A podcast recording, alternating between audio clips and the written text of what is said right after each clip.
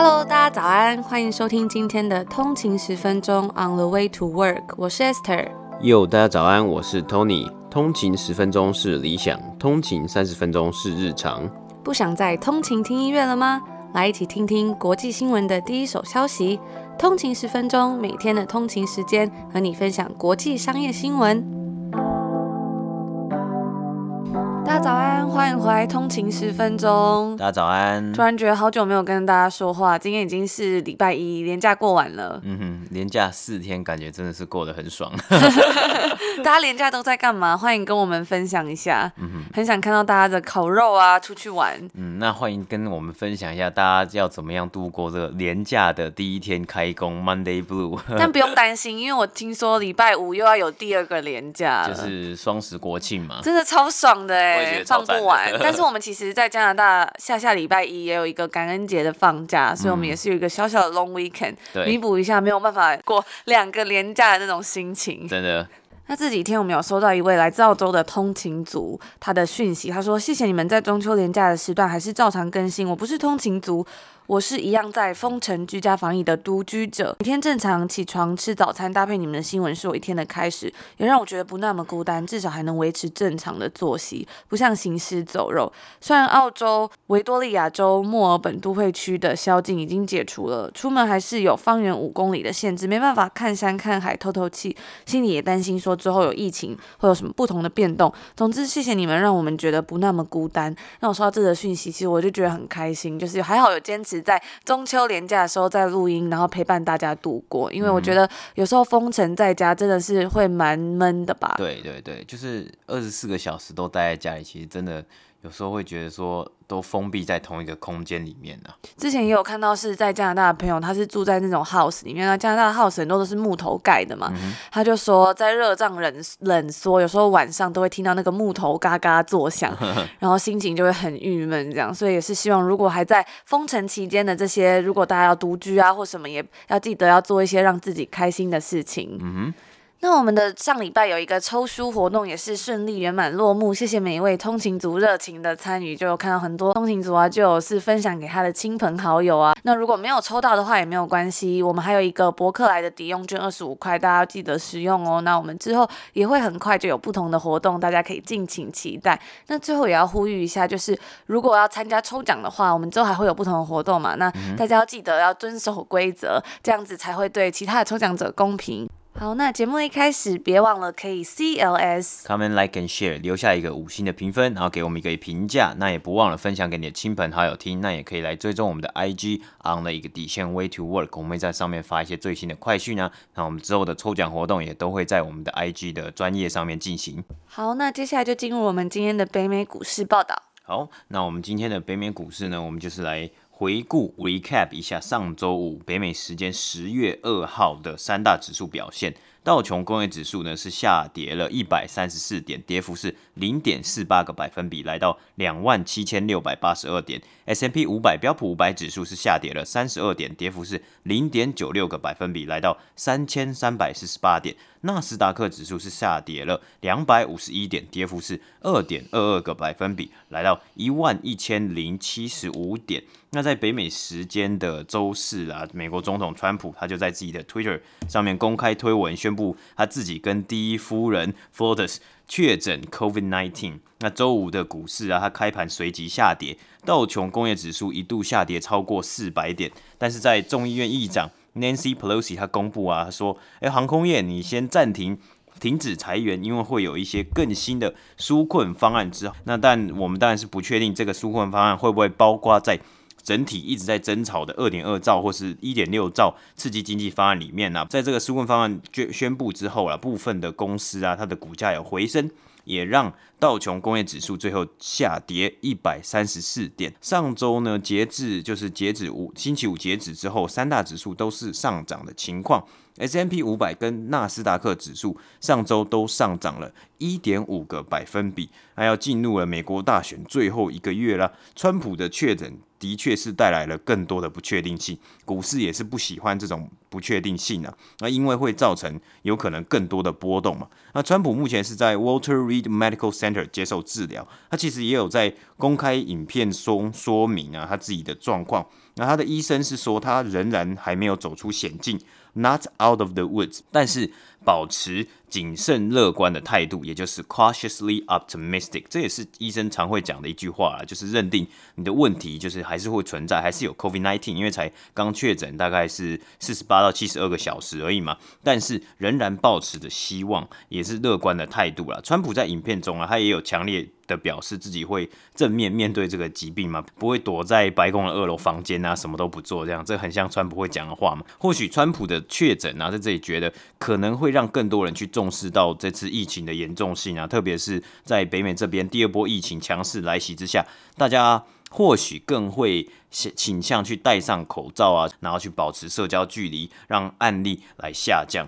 那美国劳工部啊，在上周五也公布了九月新增的工作数，来到了六十六万，低于经济学家的预期八十万呢、也是自五月以来首度单月数字没有超过一百万。虽然这个数字仍然可以代表经济还是在复苏的，不过这数据没有包括最近几天啊，Disney 啊，American Airlines 等公司宣布较大动作的裁员，那这些裁员的动作呢，可能也会对十月的数据造成影响。那在个股方面啊，上周五科技股有受挫，Apple 股票代号 AAPL 就下跌了三点二个百分比，Adobe 股票代号 ADBE 也下滑了四点一个百分比，来到四百七十八点九九块。而在 Pelosi 宣布要纾困航空业之后啊，达美航空 Delta Airlines 股票代号 DAL 就上涨了二点一个百分比，来到三十一点七五块美金，American Airlines。代号 AAL 也上涨了三点三个百分比，来到十三块美金。那这就是北美三大指数表现。然后补充一下，就是我们前几天有收到一位通勤族的留言私讯，他就说想请问一下，现在订《华尔街日报》还有明信片吗？那其实目前为止我们都还有明信片哦。然后那个链接我们一样会摆在 Show Notes。那这位通勤族非常的可爱，他就说你们的明信片比 WSJ 还有价值，马上下订订阅完成，这样很期待收到，很谢谢。通勤族的支持，我们也很期待，就是写明信片给大家，然后也希望可以跟大家一起读新闻。没错。那接下来要跟大家分享今天的第一个新闻，也是一个因为疫情之下有所受惠的产业。像我们之前就有跟大家讲到，Home Depot 啊、Best Buy 这些公司，他们都因为疫情之下，大家都只能待在家里，想要换更大台电视，或是开始整理自己的花园，所以他们的买气上升，销售额也是大增。今天要来讲这间公司呢，Bed Bath and Beyond，他们也是有因为疫情而受惠，因为消费者在疫情期间是没有办法出门旅游、吃大餐或看电影等等，这时候就觉得台湾的民众非常的幸福，真的。事情都还是可以做，就是他们说消费者可动的资金就会挪到其他地方，像是你要装饰家里，Bed Bath and Beyond 他们就因此而吸收到很多的买气。该零售商在上周四有表示说，在截止八月二十九的三个月中，至少开业一年的商店销售额增加了六 percent，与去年同期相比成长了六 percent。大家可能会觉得，嗯，六 percent 好像还好，但是呢，这其实是四年来 Bed Bath and Beyond 终于有成长的一季，也就是他之前都是算是在亏损的一个状态。嗯、那他们的 CEO Mark Trizan 在周四就有跟分析师的电话会议上面有表示说，在这个前所未有的疫情期间里，房屋已经成为大家生活的中心，那这对 Bed Bath and Beyond 是非常有利的，因为客户在居家还有生活用品上面支出也会因此而增加。因为我觉得这是一个很有趣的点，就是 Bed Bath and Beyond 啊，它是一个非算是传传统的零售商啊，所以它真的是受到了像是亚马逊啊，或是其他的大型零售商的一个竞争，导致它这个我们有说到它连年的这个每每季都是。算是没有成长，或是甚至有负成长的情况。所以这一次，今年因为疫情底下，我们有讲到说，虽然 big player 啊，很多的大 player 一定会是成长，但是后面的这些可能中段班啊，或是小型的商家，像是我们有看到 small business 很多 small business，它就直接破产了嘛。但 Bed Bath and Beyond 它不仅在逆势里面有成长，它是股价也是有上涨的嘛，所以是真的表现真的还不错。对，而且它由于它业绩强劲，Bed Bath and Beyond 的股票在财报出炉后，甚至还上涨了二十五 percent。二十五 percent。对，那他们其实这间公司旗下还有 Bye Bye Baby 啊，Christmas Tree Shop，还有 Harmon Face Values。那他这几年其实都在跟亚马逊还有其他 Direct to Consumer Brands，还有 Big Box Chains 直接面向消费者的品牌，或者是像 Target、Walmart 等等这种大型连锁店竞争。因为其实像在 Walmart，你可以买到生鲜用品，你也可以买到床单，然后或者是脚踏垫啊等等东西，其实。都有居家的那些小物嘛，对不对？所以就比较方便嘛。比如说你要去买嗯、呃、今天的 grocery 的时候，你就可以顺便逛一下。你要买一些居家用品等等的。嗯、那很多人可能就会觉得说，那他不要太特别跑一趟去 Bed Bath and Beyond。所以它真的是竞争非常激烈。那我们补充一下，什么是 Direct to Consumer（D to C）？它是直接面向消费者。而这个东西跟 B to C 的关键差异是在说，D to C 是指制造商直接向消费者提供产品，那 B to C 是指企业直接向消费者提供商品，所以是说制造商直接向消费者提供商品，也可能是像亚马逊这一类，就是零售商从其他零售商或是制造商那里进行采购啊，然后卖给消费者。Casper，Everland 等等的公司，他们就是这种 D to C 的模式。那这样可以省去品牌省去了店面的租金、人员的费用、经销商赚取差价等等的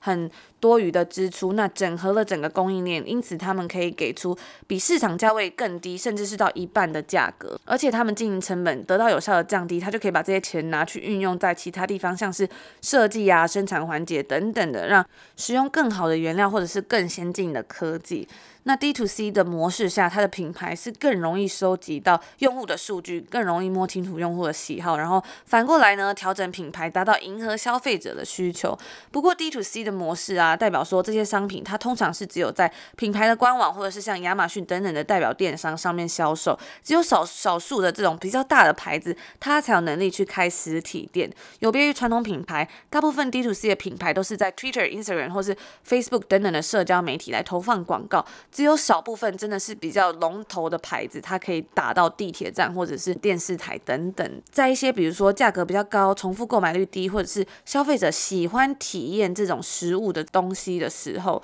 它就会变成一个 D to C 你品牌的缺陷了。那为了弥补这样的缺陷呢，其实有一些品牌他们甚至有提供说比较长的试用期，像我们刚刚有讲到这个盒装床垫 Casper，它就有提供 Hundred Night Trial 的试用 Trial 的试用期，比一般的床垫还长，你可以。睡比较久，那其实像 Casper 它其实蛮大，它其实也有店面，你也可以去预约试躺。嗯那像我们刚刚讲到另外一个 Everland，这个是卖衣服的，也算是一个电商。那它其实在它的官网上就可以很明显看到它的价格，它是放两个的。第一个是他们卖出的价格，另外一个是他写 Retail Price，就是说如果你要去一般大众的那种外面的店、实体店面买到这样子品质的东西，你是要花多少钱？甚至在加拿大也有一些珠宝品牌，他们也有推出这样子 D to C 的店，他就也是有打说，哇，你这样的材质啊，比如说他们是用什么 K 金啊，或是还有一些钻石。那你在一般的店面里，你买你要多少钱？可是你跟我们买电商，你只要多少钱？然后他还会跟你讲说，你要退换货啊、寄送都是非常的方便的，然后来吸引消费者。所以我觉得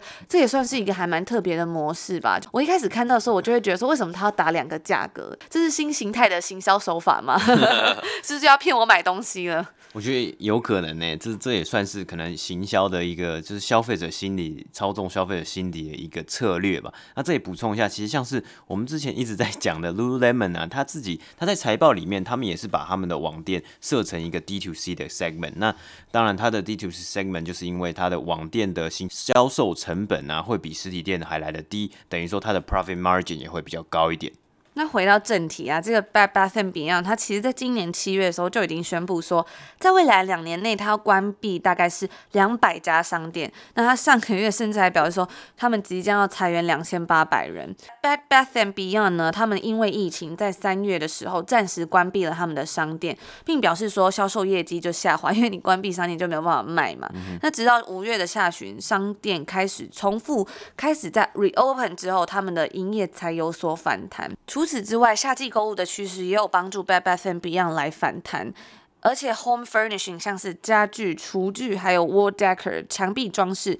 占他们总销售额大概是百分之六十五 percent，算是蛮多的。因为大家在家里的时间更长，那这些东西的需求量也会跟着增加。市场研究公司 NPD Group 在上个月的一份报告中指出，在截止八月底的三个月中，整个行业中小家电的销售成长额是成长了二十四 percent，家庭用品的销售额增长了二十八 percent，而其他厨具啊，还有这种家居连锁店，包括 Williams Sonoma 以及 Big Lots，在最近的几个月的报告中都有表现出强劲的销售增长，而 Target 跟 Walmart 则在分析师的电话会议中有强调说，他们两家店的这种家居用品在疫情期间的实力都是非常坚强的。那 Bed Bath and Beyond 呢，则表示他们的业绩也有从网购的消费者中获得了还蛮大的提振。他们表示上一个季度的数字销售额是增长了。八十九 percent 在这个网店的部分，那还有包括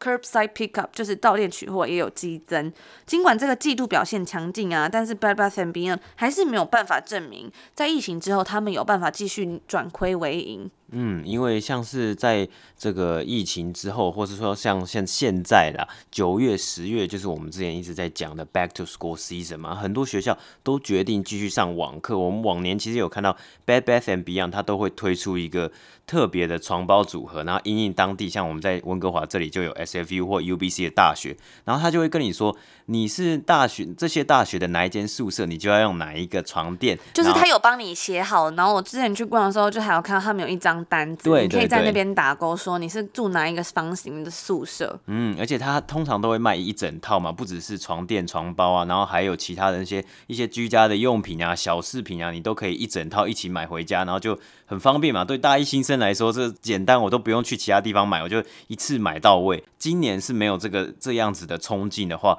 这一季的表现会怎么样？我还是可以拭目，就是期待一下，看他到底能不能跟着疫情继续来持续的。成长，或是他有一个衰落的现象。对，那这部分其实很多分析师都表示说，他们还是持保守的这种态度，嗯、因为他之前就是连年亏损蛮多年，然后因为现在也有很多竞争者，而且他们就算是比较老牌的一间公司吧，嗯、所以之后怎么样呢？我们也是继续来观察。那他在最近的一个季度里面，他们的利润是二点一七九亿美金，该公司报告去年同期亏损了一点三八七亿美元，本季度的净销售额是下降下降了一 percent，来到二十七亿美金。那这就是。我们今天为大家报道第一则这个 Bad Bath and Beyond 的新闻。嗯，好，那我们接下来第二则新闻呢，我们要讲一下 Uber 了。Uber 在上周五，北美时间上周五宣布啊，它旗下的货运部门要接受由 Greenbrier Equity Group 领军的五亿美金投资啊。那这笔钱呢，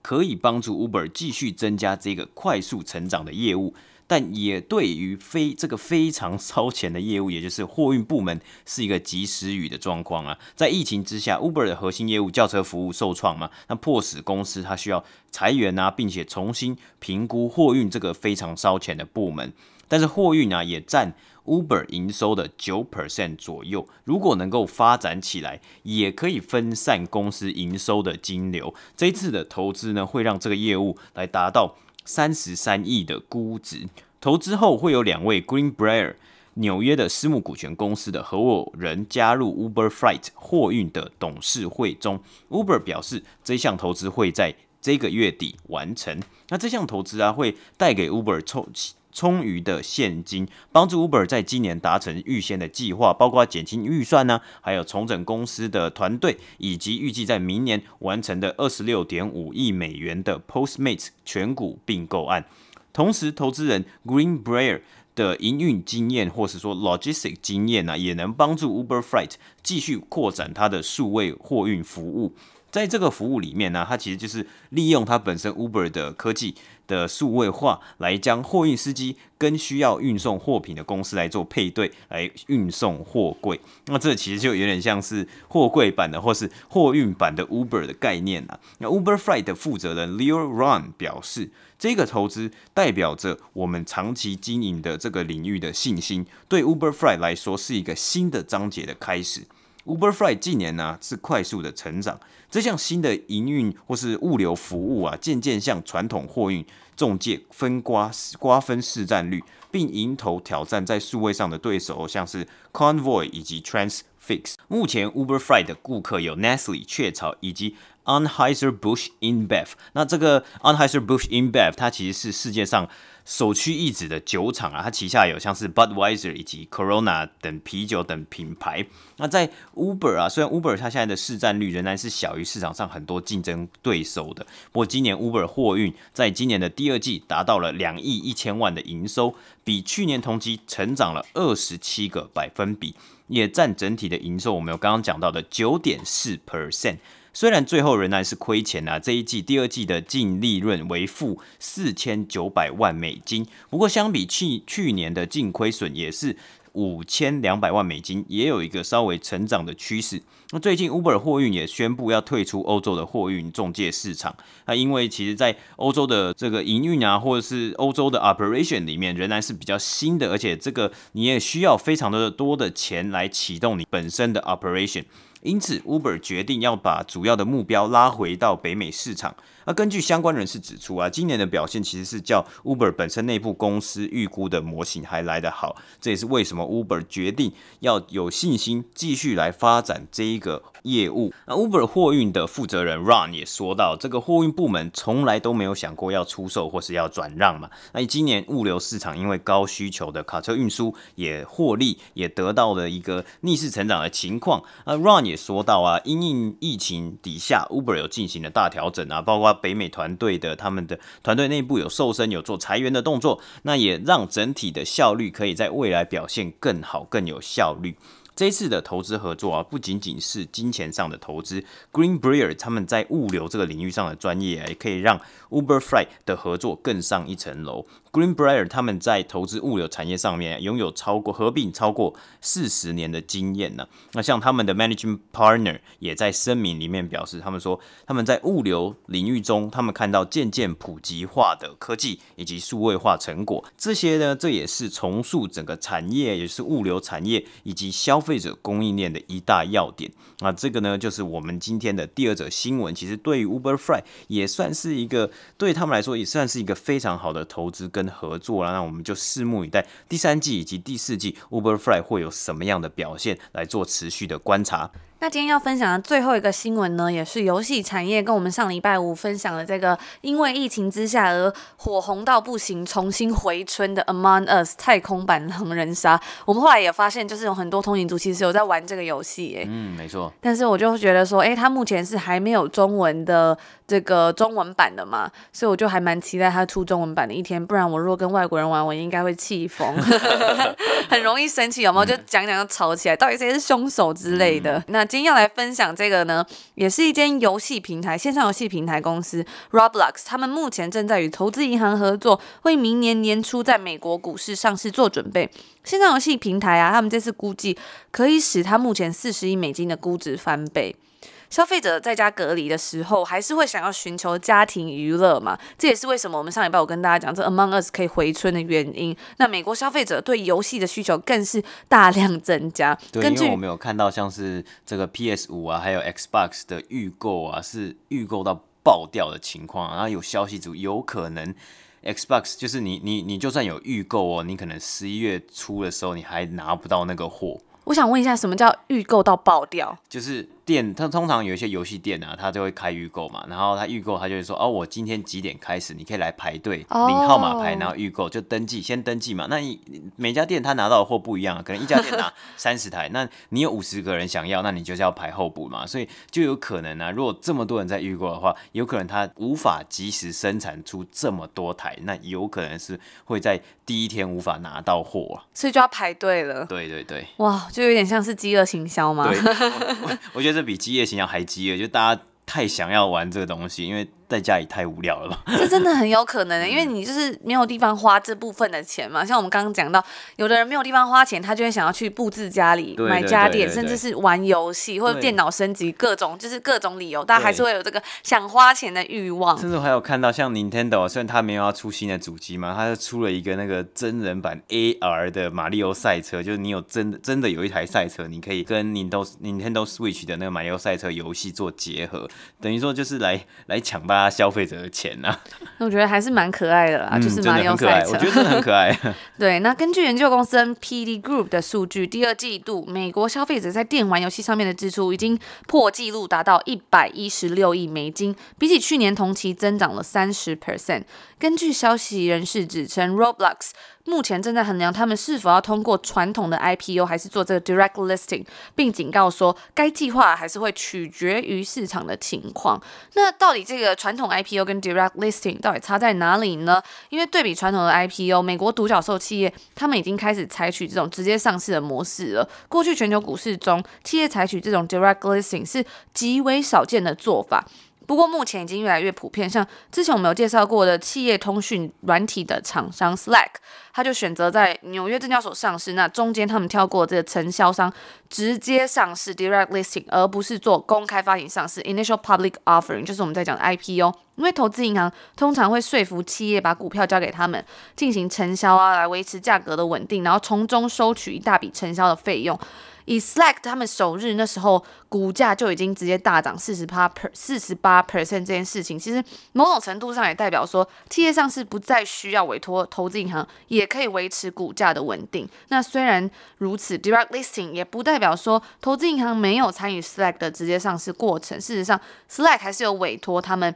比如说众多的银行、投资银行作为他们的财务顾问。那跟传统的公开上市相比啊，直接上市的模式就是不发行新股。对大众募集资金，公司不会获得任何新的资金。原有的股东把老股在交易所上架交易，卖出的股票金额全数归于原有的股东。因此，选择直接上市的股东啊，他们所持有的股票并没有闭锁期，经过登记的股东都可以马上在挂牌的时候把股票卖出，不像传统 IPO 发行后还要等半年的时间解锁才能卖股。通常会选择直接上市的公司，因为直接上市的股票价格是完全由自由市场买卖决。决定在缺少历史交易记录还有获利记录的情况之下，股票价格的涨跌很多是会来自于企业的话题性，所以这样的方式其实是比较适合资金已经充足啊，然后话题性非常高的公司。他们不出售任何的新股，承销银行也不会对价格施加压力，因为不出售新股，公司不会稀释现有股东的所有权，而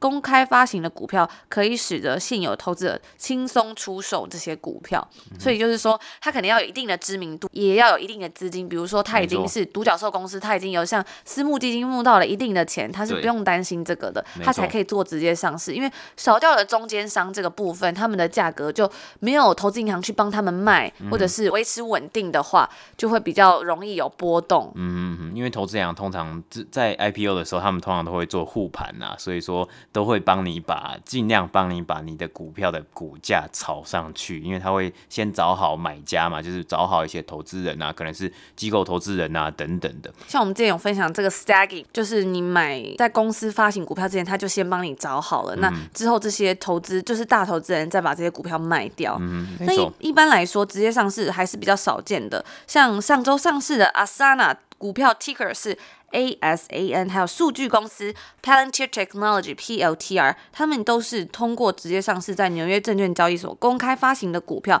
而他们也只是。公开发行这种 direct listing 的第三间跟第四间在 NYSE 做的，嗯、那第一间公司跟第二间呢，则分别是 Spotify 跟 Slack。没错，那其实这也不代表说他们之后也不会利用像是在股就是公开卖股票来募募得资金嘛，只是只不过是因为他们这一次第一次是做了 direct listing，但他之后如果他想要来去募资的话，他还是可以发行一些新的股票来做募资。对，那 Roblox 这间公司，Roblox 这间公司成立于二零零四年，总部位于加州。这间公司在二月份二月份的时候，其实已经完成以风险投资公司为首的 G 轮融资。那这也是为什么我们刚刚讲到，这种做 Direct Listing 的公司，他们除了要有知名度之外，他们也要有足够的资金。没错。他们以四十亿美元的估值筹到了一点五亿美金，那之后就是要来准备做上市了。在募资宣布的时候，Roblox 表示每月的活跃用户已经超过一点一五亿，那每月参与的时间更是超过十五亿小时。